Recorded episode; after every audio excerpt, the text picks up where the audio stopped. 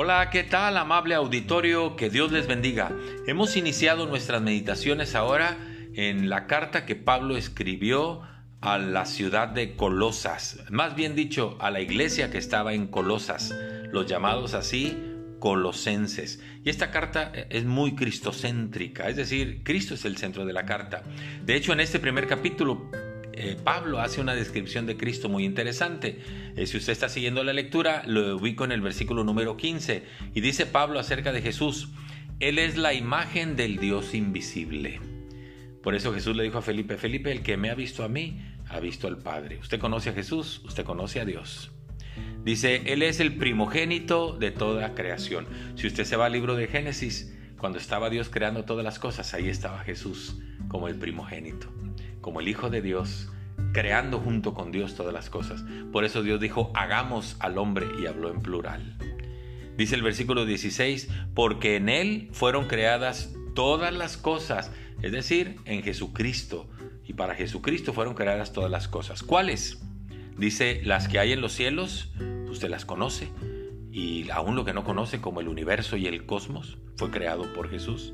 Las que hay en la tierra, lo conocido y lo desconocido, las cosas visibles y las invisibles, Jesús las creó también.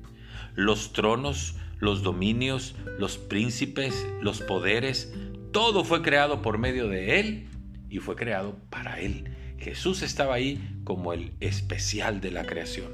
Luego dice el versículo 17, y Él es antes de todas las cosas y todas las cosas en Él subsisten. Es decir, antes que Jesús no había nada y Él es antes que todas las cosas. Por eso dice, y todo lo creado subsiste por Dios. El orden del mundo existe todavía por Jesús.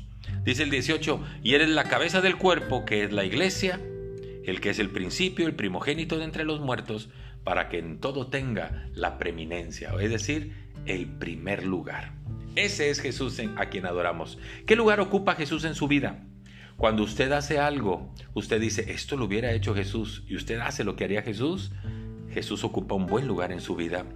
Cuando usted habla algunas palabras y usted dice, estas las hubiera dicho Jesús, Jesús ocupa un lugar especial en su vida.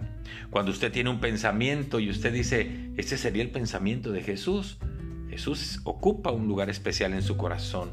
Cuando usted toma una decisión y dice, esta es la decisión que hubiera tomado Jesús, entonces Jesús es especial en su vida.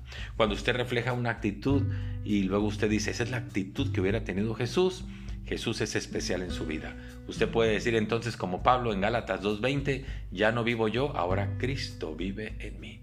Porque usted está reflejando la vida de Jesús porque Él tiene el primer lugar en su vida. Muchas gracias, que Dios les bendiga, hasta pronto.